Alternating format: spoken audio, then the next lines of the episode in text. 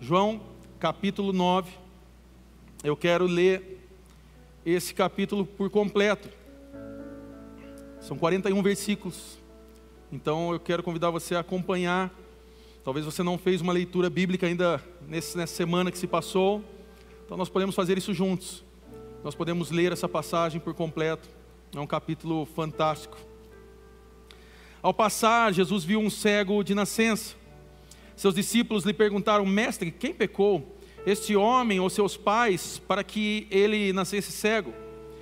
Disse Jesus: Nem ele, nem seus pais pecaram, mas isso aconteceu para que a obra de Deus se manifestasse na vida dele. Enquanto é dia, precisamos realizar a obra daquele que me enviou. A noite se aproxima quando ninguém pode trabalhar. Enquanto estou no mundo, sou a luz do mundo. Tendo dito isso, cuspiu no chão, misturou terra com saliva e aplicou-a aos olhos do homem. Então lhe disse: Vá lavar-se no tanque de Siloé, que significa enviado. O homem foi, lavou-se e voltou vendo. Seus vizinhos e os que anteriormente o tinham visto mendigando perguntaram: Não é este o mesmo homem que costumava ficar sentado mendigando? Alguns afirmavam que era ele, outros diziam: Não, apenas se parece com ele, mas ele próprio insistia: Sou eu mesmo. Então, como foram abertos seus olhos, interrogaram eles. Ele respondeu: O homem, chamado Jesus, misturou terra com saliva, colocou-a nos meus olhos e me disse que fosse lavar-me em Siloé. Fui, lavei-me e agora vejo. Eles lhe perguntaram: Onde está esse homem? Não sei, disse ele. Levaram fariseus, aos fariseus o homem que fora cego. Era sábado, o dia que Jesus havia misturado terra com saliva e aberto os olhos daquele homem. Então os fariseus também lhe perguntaram como ele recuperar a visão é, a vista. O homem respondeu: Ele colocou uma mistura de terra e saliva em meus olhos. Eu me lavei e agora vejo. Alguns dos fariseus disseram: Esse homem não é de Deus, pois não guarda o sábado. Mas outros perguntavam: Como pode um pecador fazer tais sinais miraculosos? E houve divisão entre eles. Tornaram, pois, a perguntar ao cego: Que diz você a respeito dele? Foram os seus olhos que ele abriu. O homem respondeu: Ele é um profeta. Os judeus não acreditaram que ele fora cego e havia sido curado enquanto não mandaram buscar seus pais. Então perguntaram: É este o seu filho, o qual vocês dizem que nasceu cego? Como ele pode ver agora? Responderam os pais: Sabemos que ele é nosso filho e que nasceu cego, mas não sabemos como ele pôde ver agora ou quem lhe abriu os olhos. Perguntem a ele. Idade ele tem, falará por si mesmo. Seus pais disseram isso porque tinham medo dos judeus, pois estes já haviam decidido que, se alguém confessasse que Jesus era o Cristo, seria expulso da sinagoga. Foi por isso que seus pais disseram: Idade ele tem, pergunte a ele. Pela segunda vez chamaram o homem que fora cego e disseram: Para a glória de Deus, diga a verdade, sabemos que esse homem é pecador. Ele respondeu: Não sei se ele é pecador ou não. Uma coisa eu sei, eu era cego e agora eu vejo. Então lhe perguntaram: O que fez ele? Como lhe abriu os olhos? Ele respondeu: Eu já lhes disse e vocês não me deram ouvidos. Por que querem ouvir outra vez? Acaso vocês também querem ser discípulos dele? Então o insultaram e disseram: Discípulos dele é você. Nós somos discípulos de Moisés. Sabemos que Deus falou a Moisés, mas quanto a esse, nem sabemos de onde ele vem. O homem respondeu: Ora, isso é extraordinário. Vocês não sabem de onde ele vem, contudo ele me abriu os olhos. Sabemos que Deus não ouve pecadores, mas ouve o homem que o teme e pratica a sua vontade. Ninguém jamais ouviu que os olhos de um cego nascença tivessem sido abertos. Se esse homem não fosse de Deus, não poderia fazer coisa alguma. Diante disso, eles responderam: Você nasceu cheio de pecado, como tem a ousadia de nos ensinar? E o expulsaram. Jesus ouviu que o haviam expulsado e, ao encontrá-lo, disse: Você crê no filho do homem? Perguntou o homem: Quem é ele, Senhor, para que eu nele creia? Disse Jesus: Você já tem o visto, é aquele que está falando com você. Então o homem disse: Senhor, eu creio, e o adorou. Disse Jesus: Eu vim a esse mundo para julgamento, a fim de que os cegos vejam e os que veem se tornem cegos. Alguns fariseus que estavam com eles ouviram e dizer isso e perguntaram: Acaso nós também somos cegos? Disse Jesus: se, você fosse, se vocês fossem cegos, não seriam culpados de pecado, mas agora que dizem que pode ver, a culpa de vocês permanece. Glória a Deus pela palavra dele. É interessante essa passagem do Evangelho de João, aqui capítulo 9, porque essa é uma história interessante. Jesus ele está operando mais um milagre. E aqui tem algo interessante aqui, porque nos evangelhos esse é o único milagre relatado que no qual se diz que alguém sofria desde o nascimento. Se você pega aqui já no versículo no versículo 1 diz: Ao passar, Jesus viu um cego de nascença. Então Jesus aqui ele olha para esse cego e através dessa percepção de Jesus nós temos então esse capítulo fantástico aqui, porque aqui Jesus ele desafia a religiosidade daquele povo. Jesus aqui ele confronta a religiosidade daquelas pessoas dos fariseus, dos judeus que estavam ali ah, juntos, até mesmo dos discípulos, que trazem alguns questionamentos e, e nós vemos que essa história é uma história interessante, porque tem várias, vários acontecimentos, vários fatos, alguns até mesmo engraçados. E eu quero percorrer por isso, nesse contexto dessa mensagem, porque tem cinco, cinco fatos aqui que me chamam a atenção nesse milagre que foi operado por Jesus. Em primeiro, o primeiro deles, em primeiro lugar, Há uma pergunta aqui extremamente perturbadora. Dá uma olhada no versículo 2, nós vamos ficar apenas nesse capítulo hoje. No versículo 2, diz: Seus discípulos lhe perguntaram, Mestre, quem pecou, este homem ou seus pais, para que ele nascesse cego? E aqui começa uma questão já estranha, porque ao invés dos discípulos buscarem uma solução para o problema alheio, para o problema do próximo, Aqui eles trazem um problema que nós podemos chamar de um problema filosófico, que é a origem do mal. A ideia aqui dos discípulos é trazer, num, nesse contexto, um debate sobre em quem está a maldade, em quem estava o pecado, para que aquele homem, para que aquele jovem ele estivesse cego. Então começa-se o questionamento de seus pais pecaram? Será que foi por causa dos seus antepassados? Foi por causa de alguma coisa, uma maldição? Porque a ideia que o judeu tinha naquela época era que se alguém nascesse de uma forma diferente, ou não, não enxergasse, ou tivesse alguma dificuldade, alguma deficiência, então isso era resultado de pecado. Isso, por mais que seja muito antigo, é muito atual. Nós vivemos uma época onde muita gente é, levantou a bandeira das maldições do passado, maldições hereditárias. Então, se, você, se, o seu bisavô era mulherengo, quer dizer que você vai ter que ser mulherengo. Se ele era um drogado, você teria que ser um drogado, porque seria uma consequência de uma maldição. E é interessante aqui que o William Hendrickson, ele é um grande estudioso do Novo Testamento, um dos grandes estudiosos. Ele diz que os judeus eles relacionavam qualquer infelicidade é, a um pecado em particular. Então, se houvesse alguma coisa como esse caso de uma pessoa cega, então era relacionado a um pecado, seja familiar, de alguém do passado. Então, em primeiro lugar, aqui há uma pergunta perturbadora: quem pecou para que ele nascesse cego? Em segundo lugar, também, aqui há uma resposta esclarecedora. Versículo 3, você pode acompanhar aí. Disse Jesus: Nem ele, nem seus pais pecaram, mas isso aconteceu para que a obra de Deus se manifestasse na vida dele.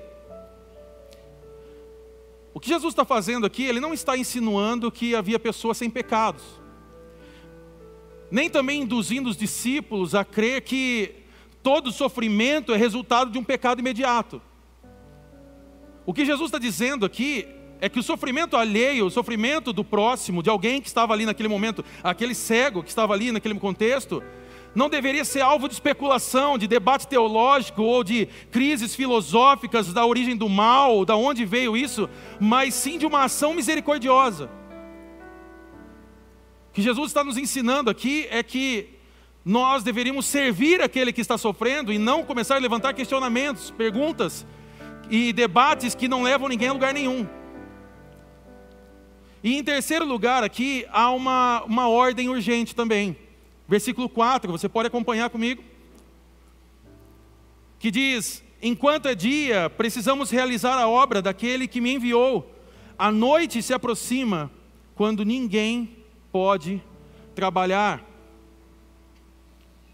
Jesus ele está confirmando aqui a sua declaração, dizendo que as obras do Pai devem ser feitas com urgência.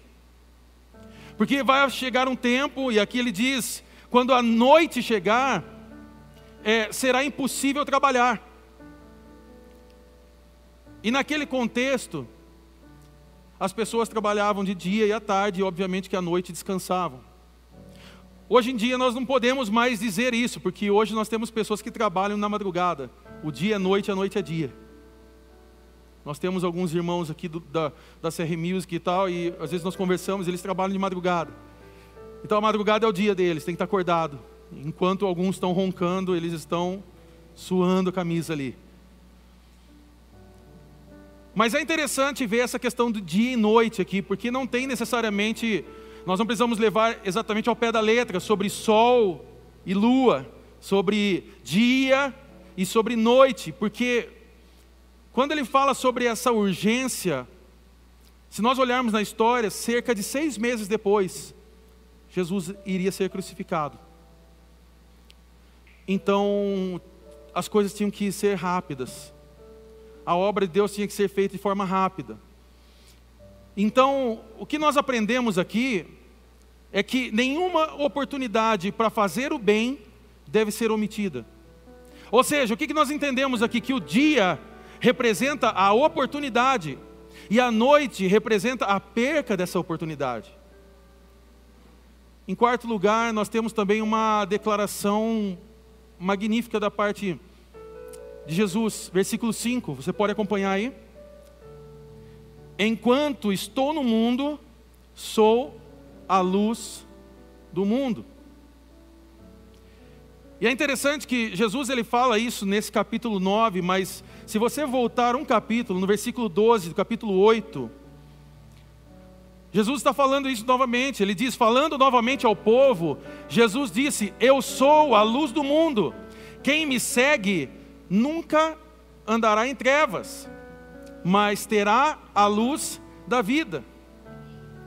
Jesus está reafirmando aos seus discípulos o que ele já tinha falado com os judeus que ele, que ele era a luz do mundo.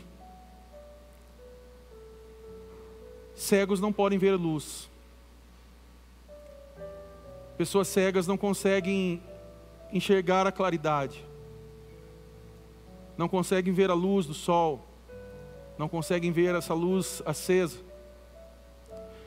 Mas aqueles que tiveram seus olhos abertos podem saber quem é a luz do mundo.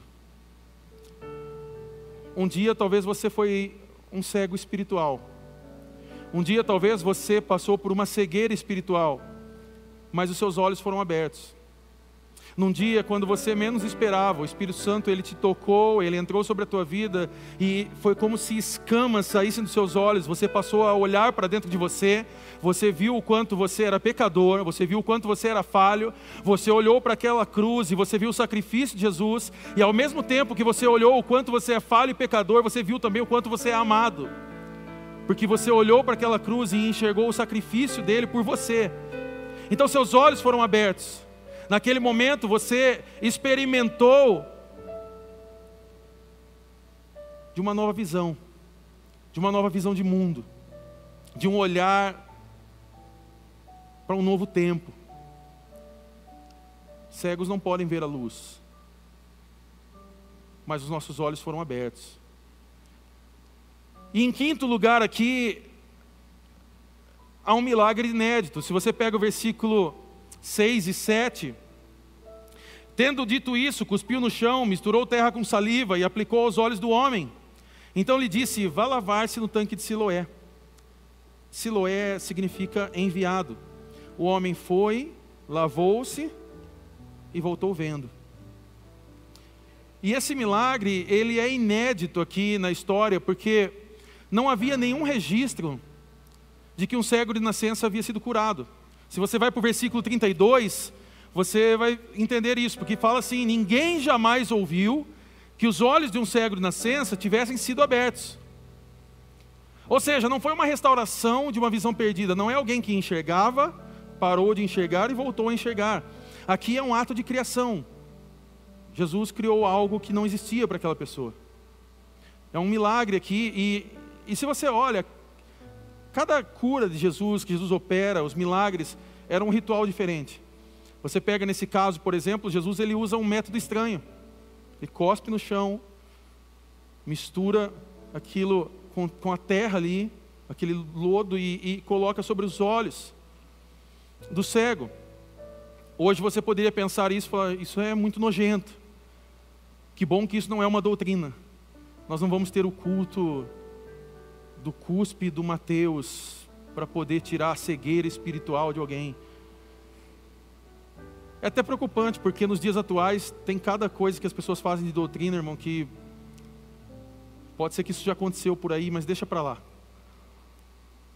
Mas isso não é uma doutrina. Não deve ser, não deve ser feito novamente. A ceia deve ser feita. Jesus nos ensina a lembrarmos dele, fazermos isso. Mas esse, esse milagre que nós não precisamos copiar, ok? Não, não precisa fazer isso. E é interessante que William Barclay, também um estudioso do Novo Testamento, ele diz que a saliva era muito comum no mundo antigo porque era como um recurso terapêutico. Então, para nós, nós olhamos hoje como algo nojento, mas para aquele contexto daquele mundo antigo, é, existia algo propício para ser feito daquela forma. Existia um contexto. E é interessante que Jesus ele manda o homem ir ao, ao tanque de Siloé para se lavar. E aí o homem ele vai, ele lava os seus olhos e então ele volta vendo. Interessante que Jesus ele produz nesse, nessa pessoa um desconforto primeiro e depois Jesus cura. Jesus ele toca primeiro esse cego, mas depois ele sara esse cego. Jesus ele desafia esse cego a crer na palavra dele e depois o milagre ocorreu. Isso traz algumas lições para nós. Toda vez que Deus quer gerar uma cura dentro de nós, Toda vez que Deus quer realizar um milagre, que Ele vai realizar um milagre em nós, em alguns momentos Ele vai gerar um desconforto. O milagre ele não acontece no momento que nós estamos tranquilos. Milagres não ocorrem quando nós não precisamos dele. Normalmente, quando Deus quer nos ensinar algo, sarar as nossas vidas, curar a gente de algo, muitas vezes Deus vai trabalhar com um certo desconforto em nós. Por isso, esteja preparado para, em alguns momentos na sua caminhada de fé, você passar por dias de desconforto. Se em algum momento te ensinaram que todos os dias seriam bons, bonitos e lindos como o sol da manhã, é, te ensinaram errado. Vai ter dias que nós vamos viver uma caminhada um pouco desconfortável. Mas às vezes pode ser só a preparação do milagre de Deus para a sua vida. Às vezes é só a preparação daquilo que Deus quer fazer e operar sobre a sua vida. Às vezes é o que Deus quer trabalhar para gerar cura sobre você e para que essa cura se propague para muitas e muitas pessoas. E o que eu quero falar nesse contexto, nessa mensagem, eu queria falar com você quatro pontos apenas de quando Jesus se encontra conosco. Quando Jesus ele tem um encontro com a minha vida, com a sua vida. O que acontece e o que Jesus realiza nesse encontro. E a primeira coisa, quando Jesus se encontra conosco, é que sempre existe sensibilidade diante da dor. Sempre existe sensibilidade diante da dor. Olha o versículo 1, acompanhe comigo. Ao passar, Jesus viu um cego de nascença. Repita comigo: Jesus viu. Ou seja, Jesus aqui, ele vê esse cego e ele se importa com esse cego. O cego aqui, ele é alguém marginalizado, porque você vai ver no decorrer desse capítulo, você vai ver que ele estava ali pedindo esmolas, ele estava ali é, na sua caminhada tentando algo para continuar a sua vida. Então o cego aqui, ele era alguém marginalizado, era alguém esquecido, era alguém excluído daquela sociedade. E Jesus, ao passar, ele olha para aquele cego e ele se importa com ele. E isso nos traz uma reflexão. Todos são vistos por Jesus. Os olhos de Jesus estão abertos sobre as nossas vidas. Jesus é o Deus que tudo vê. Ele é o Deus poderoso. Ele é o Deus que nos guarda. E Ele está vendo você agora mesmo. Ele viu você quando você se trocou vir aqui nessa celebração. Ele está vendo você que está em casa nesse momento. Ele viu você. Ele vê as suas dores, as suas dificuldades, os seus dias maus. Ele vê e Ele se importa com você. Porque há uma ideia de que muitas vezes nós podemos pensar: ah, Deus esqueceu. Não, Deus não esqueceu. Somos nós que muitas vezes nos afastamos da presença de Deus. Somos nós que muitas vezes queremos viver como esse cego. Queremos nos marginalizar, queremos nos excluir, queremos buscar o nosso espaço escondido de todos, porque nós queremos distância de tudo, de todos, da espiritualidade, das pessoas, de vínculos, de relacionamentos, e achamos que dessa forma é a melhor forma para sermos curados. Não é. O que nós vemos aqui é que Jesus ele vê esse cego, ele ama esse cego, ele se importa e ele muda a realidade dele. E é o que ele fez conosco um dia. É o que ele fez comigo e com você um dia. Um dia nós éramos como esse cego e ele e, houve sensibilidade de Jesus diante das nossas dores. Você passou por dias que você estava cego espiritualmente. Você foi uma pessoa que talvez tenha um passado um pouco obscuro. Nós não vamos aqui fazer uma avaliação do seu passado, nem precisamos lembrar, porque infelizmente o passado de muitos às vezes quer nos condenar, mas o nosso passado foi apagado, ok? Você não precisa viver a sua vida olhando para trás, você tem que viver a sua vida olhando para frente. Jesus nos ensina isso, nós não precisamos mais, as coisas velhas já passaram, eis que tudo se fez novo. Nós não precisamos olhar para trás, ficar revendo. Ah, mas é porque há 10 anos atrás eu era um cara assim, tá, esse cara já morreu. Esse cara não é mais você. Você é uma nova criatura. Você é filho de Deus. Você é salvo. Você foi resgatado por Jesus. Jesus pagou um preço de sangue. Você não está aqui por acaso, você não veio aqui nesse lugar somente porque ah, eu estou vindo em mais uma celebração evangélica, eu estou indo no culto, eu estou indo lá é, é, pagar minhas penitências, estou indo lá para pedir perdão porque eu fiz alguma coisa. Não é sobre isso.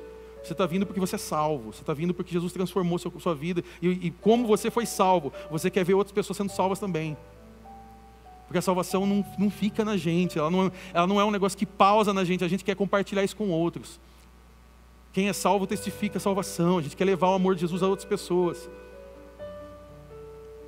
Quando Jesus se encontra conosco, sempre existe sensibilidade diante da dor. Segunda coisa, quando Jesus se encontra comigo e com você, conosco, não existe espaço para julgamentos. Quando Jesus se encontra conosco, não existe espaço para julgamentos. Dá uma olhada no versículo 2. Seus discípulos lhe perguntaram: Mestre, quem pecou? Este homem ou seus pais, para que ele nascesse cego? Aqui eles fazem uma pergunta para Jesus. E sabe quando eles já estão esperando uma resposta e você já tem uma nova pergunta. Quem é pai e mãe aqui? Levanta a mão. Você sabe o que é isso. Você já fez isso com seu filho.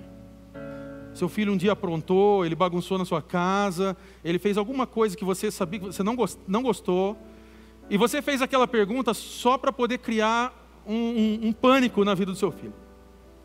Se você não fez isso, ou eu sou muito maldoso e vocês são tudo bonzinho, ou nós estamos todos no mesmo barco, ok? Mas seu filho bagunçou e você falou assim: Quem foi que fez isso? E você já sabe quem foi. E aí a resposta dele é aquela que exatamente você não queria ouvir: Eu não fui. E aí automaticamente você já tem, fala, ah, então tem mais alguém morando com a gente aqui. É, você sabe do que eu estou falando. Que bom que as, as risadas comprovam que eu não estou sozinho. Ah, que bom, eu me estava me sentindo mal aqui. Os discípulos estavam com a mesma ideia. Eles fazem uma pergunta dessa porque eles queriam fazer uma pegadinha aqui com Jesus. Porque se Jesus falasse, olha, isso tem a ver com o pecado do passado, isso tem a ver com alguma coisa. Eles poderiam trazer já uma outra pergunta de bate pronto e a coisa não ia ficar legal. Só que com Jesus é diferente, porque Jesus ele não cria julgamento sobre as pessoas. Jesus não cria um julgamento sobre aquele cego, pelo contrário, ele está confiando no plano de vida, na soberania do Pai, e ele sabia que o que Deus queria fazer ali naquele momento era algo totalmente diferente. Porque o versículo 3 diz isso, ó, disse Jesus: nem ele, nem seus pais pecaram. O que Jesus está dizendo aqui não tem a ver com o passado, porque a ideia do judeu aqui, talvez ele poderia estar olhando Êxodo capítulo 20, o Decálogo, ele podia estar olhando sobre os Dez Mandamentos, ele podia estar lembrando da passagem que ensinaria que Deus abençoaria, mas também amaldiçoaria até a terceira e quarta geração daqueles que, que fossem errados, que pecassem. E então, talvez eles poderiam trazer esse, esse peso daquela passagem para esse contexto. Mas Jesus, ele não vem para trazer maldição e condenação, Jesus vem para trazer graça, perdão. Então, talvez eles estavam aqui desesperados para ter uma resposta. Mas em outras palavras, é como se Jesus estivesse dizendo aqui: parem de julgar, fiquem quietos, pois vocês não sabem o que vocês estão falando. E aqui ele diz: nem ele, nem seus pais pecaram. Mas isso aconteceu para que a obra de Deus se manifestasse na vida deles. Existia algo maior ali. Existia algo além do que aqueles discípulos poderiam estar vendo ali. E talvez aqui fica a pergunta: quem que é o cego mesmo aqui dessa situação? Nesse contexto, não é mais o cego de nascença, mas são os discípulos que estão andando com Jesus, estão vendo as experiências, os relatos, as histórias, os milagres, mas não estão percebendo o que Jesus estava fazendo naquele momento, o que estava por acontecer naquele momento.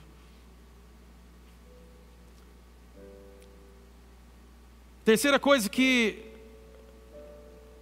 quando nós temos um encontro com Jesus, quando nós nos encontramos com Ele, Ele afirma e Ele mostra a nossa identidade. Quando nós encontramos com Jesus, Ele afirma e mostra a nossa identidade. Dá uma olhada no versículo 9. Alguns afirmavam que era Ele Outros diziam: não, apenas se parece com ele. Mas ele próprio insistia: sou eu mesmo. Repita comigo: sou eu mesmo. Guarda uma coisa nessa noite em nome de Jesus. Nós já estamos partindo para o final dessa mensagem. As pessoas podem até não conhecer você, podem não saber quem você é, as pessoas podem talvez não saber o que Deus fez sobre a tua vida, o que Deus já operou sobre a tua vida. E eu sei que se nós perguntássemos aqui, nós temos milagres de sobra do que Deus já fez e operou sobre a vida de cada um aqui, sim ou não? Você tem um milagre, algo que Deus fez sobre a sua vida? Nós temos pessoas aqui, incontáveis milagres. Pessoas que foram resgatadas da morte. Pessoas que estavam com a família destruída, Deus restaurou famílias. Pessoas que estavam no leito de hospital, o médico falou: Olha, acabou. E não acabou. Porque o fim não foi decretado por Deus nesse contexto. Deus trouxe de volta a vida. Pessoas que tinham experiências de servir outros deuses, de adorar deuses estranhos e que hoje confessam Jesus como o único, suficiente Senhor e Salvador. Temos milagres aqui de pessoas que estavam no leito que o médico falou: olha, escolhe o melhor caixão em terra. E até hoje esses médicos estão em dúvida do que aconteceu, porque essas pessoas estão aqui. Talvez as pessoas não saibam quem é você, não saibam o que você passou. Mas você precisa saber exatamente algumas coisas. Primeiro, saber quem você é. Saber quem você era. Saber de onde você veio. Saber para onde você vai. e o que você faz aqui. Me permita repetir isso. Você precisa saber exatamente quem você é, quem você era, da onde você veio, para onde você vai e o que você faz aqui. Porque quem tem um encontro com Jesus tem identidade. Quem tem um encontro real com Jesus tem identidade, tem uma missão, tem uma paternidade bem resolvida. Você sabe quem é você, você sabe o que Jesus fez sobre a sua vida. Então você não é mais uma pessoa sem um nome, você não é mais uma pessoa sem uma história, você não é mais uma pessoa, você não é um acaso, você é um projeto de Deus, você tem um propósito aqui na terra, você tem algo para você fazer, para você é, agir lá fora, você tem pessoas que você vai cuidar, que você vai pregar o Evangelho, pessoas se converterão através da sua vida, você tem propósito. E quando nós entendemos que temos um propósito, nós temos identidade, nós sabemos quem nós somos em Cristo Jesus. Porque um dia nós éramos condenados ao inferno, mas agora somos salvos pela graça de Deus. Um dia nós estávamos presos ao pecado, um dia nós estávamos ali a ponto de sermos condenados, mas Jesus nos resgatou da morte. Através do sacrifício de Jesus na cruz, hoje nós somos salvos. E essa salvação, ela não é uma salvação que nós guardamos para nós. Porque até mesmo na palavra salvação existe a parte ação. Então nós levamos salvação através da nossa ação para outras pessoas. Nós agimos para que mais pessoas sejam salvas no nome dele. Quando nós temos um encontro com Jesus, ele afirma e mostra a nossa identidade. Nós sabemos quem nós somos. Pergunta que eu faço para você nessa noite é: quem é você? Quem é você nessa noite? Quem você era, da onde você veio, para onde você vai e o que você está fazendo aqui nessa noite. Porque se você não tem respostas para essas perguntas, talvez hoje é dia de você fazer uma autoanálise e você procurar respostas para tudo isso. E o que é interessante aqui trazendo esse contexto e para nós partimos para o final dessa mensagem, é que tudo isso acontece em um lugar chamado Siloé. E Siloé aqui quer dizer enviado. Quer dizer enviado. E o que nós entendemos é que o lugar de cura desse cego se torna o lugar de envio desse cego. Porque agora ele não é mais cego. O mesmo lugar ao qual Jesus operou a cura, agora já é o lugar ao qual ele está dizendo: Eu não sei se ele é pecador ou não, mas uma coisa eu sei, eu era cego, mas agora eu vejo. Agora eu posso ver. E é interessante que, quando nós olhamos o capítulo 9, algumas coisas aqui chegam a ser engraçadas. Quando a gente vem para o versículo 11, fala assim: Ele respondeu: O homem chamado Jesus misturou terra com saliva, colocou nos meus olhos e me disse que fosse lavar-me em Siloé. Eu fui, lavei-me e agora eu vejo. Eu fui, lavei os meus olhos, então agora eu posso ver. E aqui no versículo 12 tem algo engraçado, porque diz o seguinte: eles lhe perguntaram: Aonde está esse homem? E eu fico pensando aqui essa resposta dele de uma forma um pouco mais cômica. Porque como que você pergunta onde está esse homem para alguém que estava cego? E ele diz aqui: Eu não sei. Eu não sei se vocês perceberam, mas eu, eu não enxergava. Como que eu vou saber onde ele está?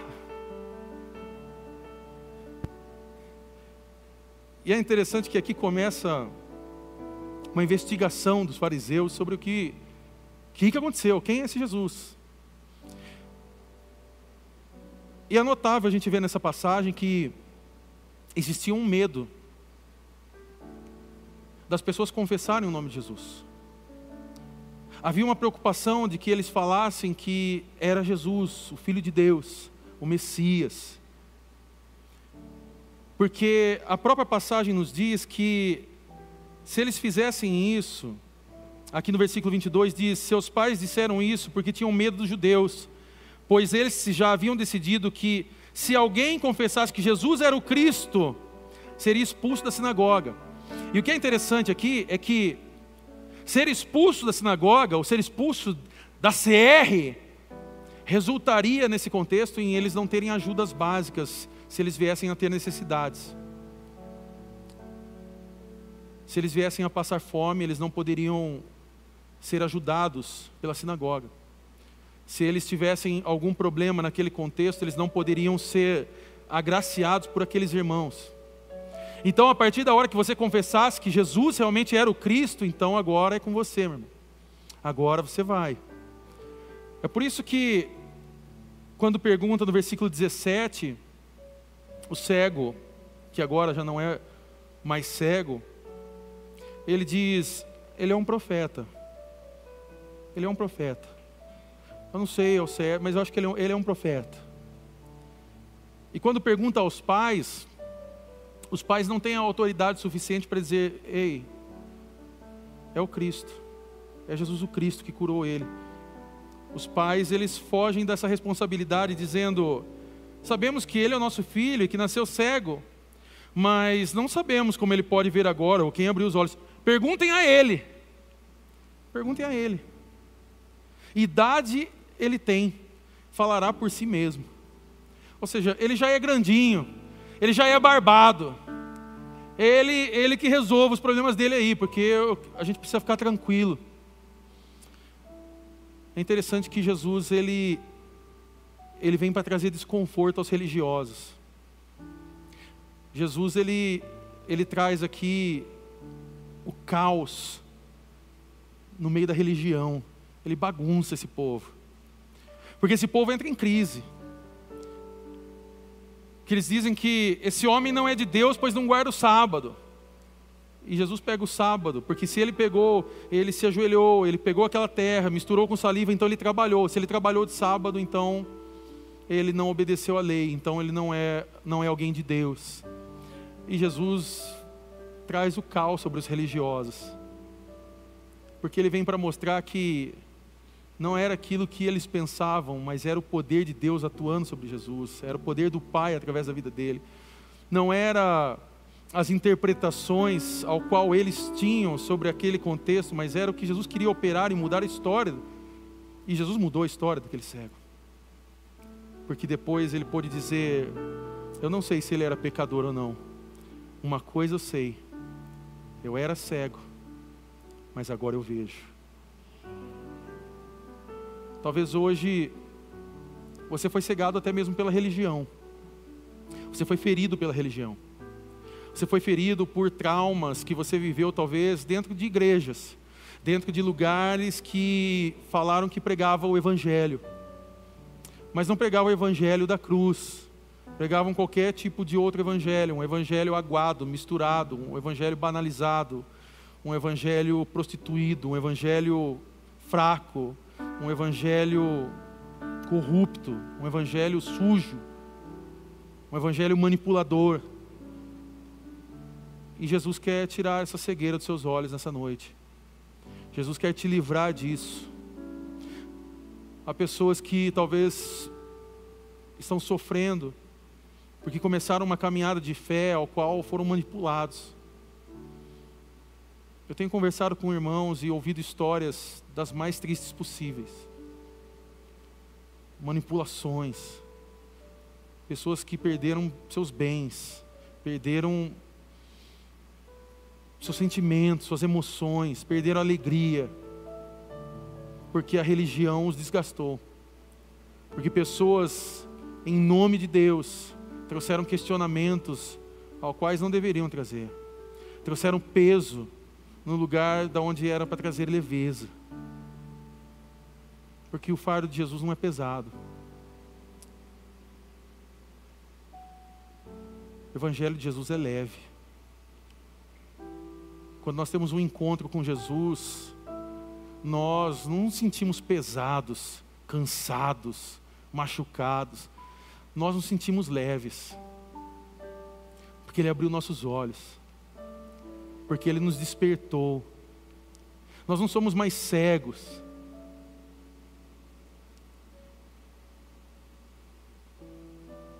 Em último lugar, para nós podermos orar, quando nós temos um encontro com Jesus, nós temos um testemunho de transformação. Quando nós temos um encontro com Jesus, nós temos um testemunho de transformação. Dá uma olhada versículo 10 e 11. Então, como foram abertos seus olhos, interrogaram eles. Ele respondeu: O homem chamado Jesus misturou terra com saliva, colocou nos meus olhos e me disse que fosse lavar-me em Siloé. Fui, lavei-me e agora vejo. Veja bem, eu não sei se é pecador ou não, eu não sei se ele é filho de Deus ou não, eu não sei se ele é Deus ou profeta, eu não sei, mas uma coisa eu sei: eu era cego e agora eu vejo a vida desse homem foi transformada por Jesus. Eu quero fechar essa mensagem dizendo algo para você. Você é um milagre. Você é um milagre da parte de Jesus. E você é um milagre não porque você, com seus méritos, conseguiu se tornar esse milagre. Você é um milagre porque exatamente Deus proporcionou esse milagre. Porque se fosse pela sua força e pela minha, a gente estava lascado. A gente estava ferrado. A gente não iria conseguir nada. Que essa carnezinha nossa, alguns mais cheinhos, alguns mais magrinhos, alguns mais bombadinhos, alguns nem ligando tanto para isso, essa carne nossa, ela é podre. E ela é inclinada para a maldade mesmo. Ela é inclinada para as ideias erradas ela é inclinada para o desânimo, para o descontentamento, para a ansiedade, para a depressão, para a fuga, para a maldade, para o esquecimento daquilo que Deus já fez nas nossas vidas, de esquecer do poder que atua sobre nós e que nos livra do mal todos os dias. Essa é a nossa carne. Mas nós somos um milagre. Você é um milagre. Porque Jesus um dia mudou a sua história. E aquele seu eu anterior já não existe mais. E eu conheço aqui histórias e mais histórias de irmãos aqui.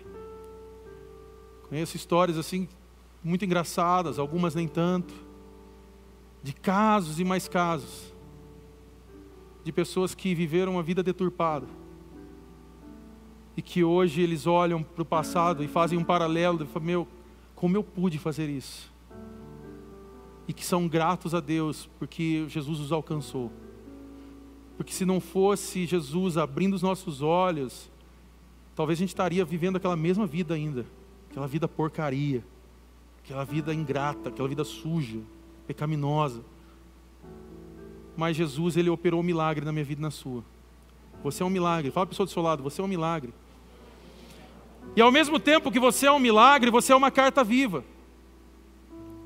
Então o que eu quero, gerando o desfecho dessa mensagem, o que eu quero te chamar agora, é para que você entenda que você é uma carta viva. E cartas vivas são geradas por pedras vivas. E Jesus nos ensina isso, que a igreja dele é composta por pedras vivas. Deus ele não habita em templos feitos por mãos humanas. Hoje nós não temos a necessidade mais do templo. Nós não precisamos ir ao templo para buscar a Deus. Nós não precisamos ir ao Santo dos Santos, mas agora o Espírito Santo habita em nós. A igreja é feita de gente, de carne e osso, de carne, de gente que sangra, que soa, que chora, de gente que se compadece, de gente que soma uns com os outros, de gente que olha para o perdido e quer salvá-lo, daquele que está passando fome e a gente quer alimentá-lo, daquele que está sofrendo e a gente quer ajudá-lo, daquele que está sofrendo em angústia, em depressão, e nós levamos esperança através da palavra de Jesus. Essa é a igreja de Jesus. Essa é a igreja mística de Jesus que compõe, aqui nós somos uma parte dessa igreja, do todo. Nesse exato momento, existem milhares de igrejas reunidas, adorando a Deus, das mais variadas formas. pentecostais tradicionais, alguns pulando, alguns sentados, uns batendo palma, outros não batendo palma, uns de terno, outros de bermuda, um tatuado, outro cabelo feito, outro não, sem cabelo. Não importa, essa é a igreja de Jesus. Essa é a diferença mística da igreja que faz a igreja de Jesus Cristo ser maravilhosa. Glória a Deus que a igreja de Cristo não é igual, todo mundo é igual a CR. Glória a Deus que existe diversidade, que existe diversidade. Porque é através dessa diversidade de Jesus é que muitas pessoas são alcançadas. Em bairros ao qual nós não chegamos, em cidades ao qual nós não colocamos os nossos pés ainda. Essa é a igreja de Jesus. E é essa igreja, feita por pedras vivas, eu e você, que precisa ser vista. Essa igreja precisa ser vista lá fora. Nós somos cartas vivas. Então o que eu quero convidar você nessa noite é que você deixe o mundo te ver que você deixe com que as pessoas que estão lá fora nesse momento, cegas pelo pecado, cegas pela maldade, pela iniquidade desse mundo caído, que elas possam olhar para você e encontrar Jesus em você. Porque um dia nós estávamos cegos, mas agora nós vemos. Um dia nós estávamos cegados pela maldade, pelo pecado, mas hoje eu e você conseguimos olhar Hoje nós podemos dizer que houve esperança para nós. O Filho de Deus nos resgatou, Ele nos livrou, Ele nos tirou do império das trevas.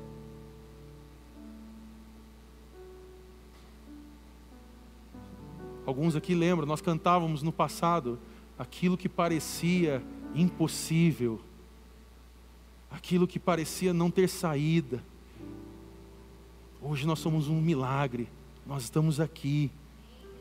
Essa é uma música muito antiga, do Voz da Verdade, uma música fantástica, e toda vez que eu ouço eu me emociono. Jesus mudou a nossa história. Hoje nós podemos chegar diante de Deus, chegar diante da igreja, podemos falar: Jesus mudou a minha vida. Nós não somos mais aquela pessoa, nós não somos mais o que nosso passado muitas vezes tenta nos lembrar, tenta colocar, às vezes tentando trazer para o nosso futuro. Não, nós não somos mais isso.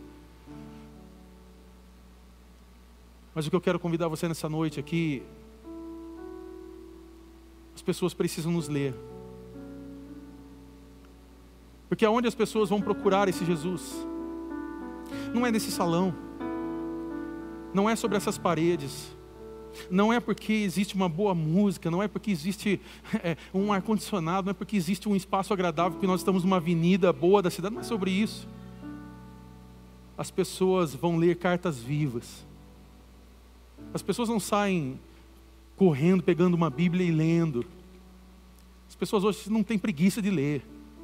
Nós que conhecemos a palavra temos preguiça de ler a própria palavra de Deus.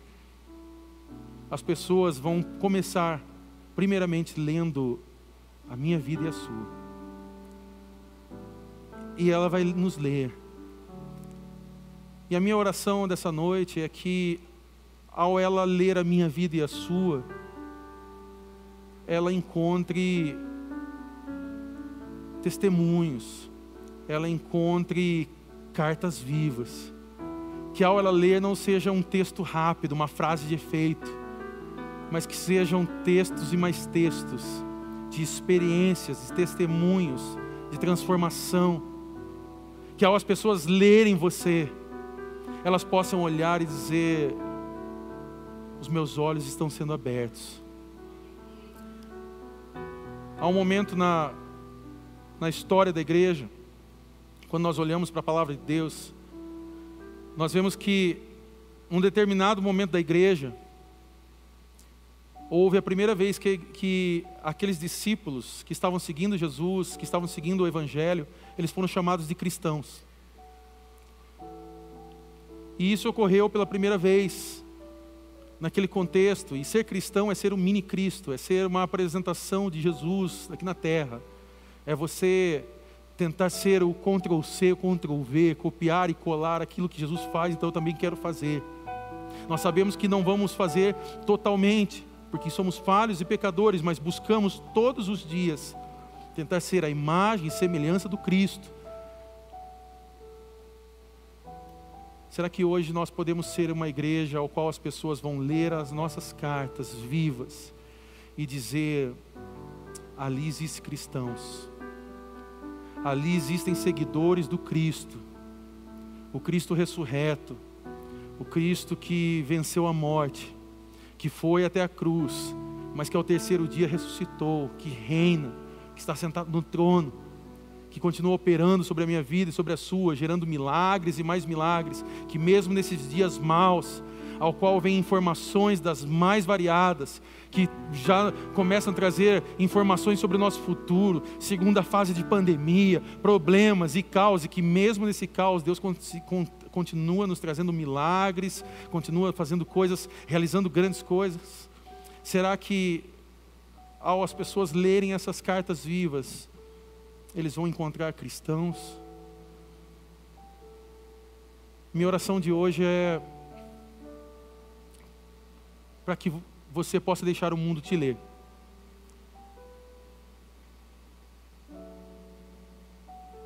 Porque aqui esse cego ele diz, já não mais cego. Eu não sei se ele era pecador ou não. Eu não quero entrar nessa briga de vocês. Eu não sei se ele é pecador. Aí é com vocês. Mas uma coisa eu sei. Eu era cego. Eu não tinha os meus olhos abertos, mas agora eu vejo. E o que é interessante nessa passagem é que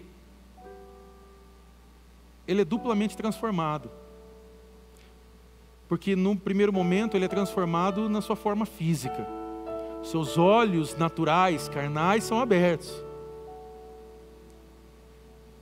Mas depois ele chega diante de Jesus, o Filho do Homem. Esse também é um nome dado a Jesus, o Filho do Homem. E ali ele está preocupado. Tá, mas quem é o Filho do Homem? Jesus está, sou eu, prazer. Filho do Homem, sou eu mesmo. Mas cadê o Messias, aquele que vai se achegar? Cadê aquele que um dia vai vir para transformar? Prazer, sou eu. Seus olhos foram abertos, porque o Filho do Homem está aqui. Mas agora os seus olhos espirituais também podem ser abertos, porque o Filho do Homem também está aqui. E ele o adorou. Talvez hoje os seus olhos carnais estão funcionando muito bem. Alguns nem tanto. Alguns precisam de óculos, alguns precisam de uma cirurgia. Isso não é problema.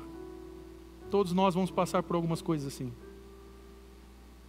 Mas que seus olhos espirituais estejam abertos para compreender a grandeza, para viver a experiência do Cristo, do Cristo que nos toca, que um dia tirou a nossa cegueira espiritual e por isso agora nós vemos. Se coloque de pé.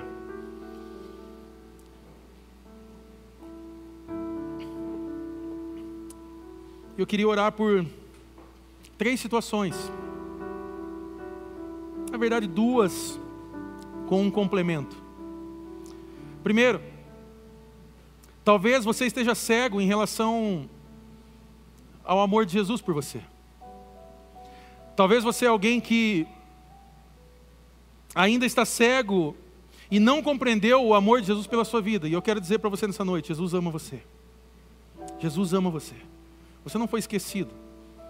Os olhos do Senhor não, não se viraram quando você passou sobre o caminho. Pelo contrário, você veio até aqui hoje, porque Jesus quis mostrar a você o quanto Ele te ama. Você está no caminho de Jesus. Você está tendo um encontro com Ele nessa noite. Ele está com os olhos abertos. Jesus é o Deus que tudo vê. E Ele é o Deus que está te olhando agora nessa noite, dizendo: Ei, eu amo você. Eu estendo graça, perdão, misericórdia sobre a tua vida. Eu amo você e eu quero resgatar você das trevas para a luz, porque Jesus é a luz do mundo. Ele é a própria luz. Então, se você hoje está cego em relação ao amor de Jesus, eu quero convidar você nessa noite Permita-se ser curado dessa cegueira. Talvez você já teve uma experiência com Jesus. Você já se relacionou com Ele, você já caminhou com Ele, você, mas você, por um determinado momento, seus olhos foram fechados novamente. Você se permitiu que seus olhos fechassem. Então, hoje à noite, de você dizer: Espírito Santo de Deus, abre os meus olhos novamente, me faz enxergar o Teu amor, me faz enxergar a Tua graça, o Teu perdão. Estende o Teu perdão sobre a minha vida, estende o Teu amor sobre meu coração, sobre a minha família me faz ver novamente as maravilhas de seguir o Senhor. Segunda coisa, se você era cego e Jesus curou você, eu quero convidar você nessa noite a olhar o mundo. Quero convidar você nessa noite a olhar e sair daqui com os olhos abertos por esse mundo lá fora. Porque há pessoas que precisam ser salvas através da sua vida. Há pessoas que precisam ser tocadas através do seu testemunho. Você é um milagre, você é uma carta viva. Então Jesus quer usar você para que você possa tocar outras pessoas. Se você era cego e Jesus te curou, então olhe o mundo. Olhe lá fora. Há pessoas na sua casa que talvez são cegas espiritualmente, há pessoas próximas de você, os seus vizinhos, seus familiares, talvez seus filhos, talvez seus pais pessoas ao qual você precisa levar o Evangelho e levar salvação. E por último, quero que você guarde isso, você que está em casa também. Você é uma carta viva. E o mundo precisa te ver. Porque o mundo está cegado pela maldade. A maldade desse mundo cegou as pessoas. O entendimento das pessoas foi destruído. E como essas pessoas podem um dia olhar e ver que há esperança em um mundo caído, quando os olhos delas foram abertos, e elas poderem um dia falar: Eu era cego, mas agora eu vejo.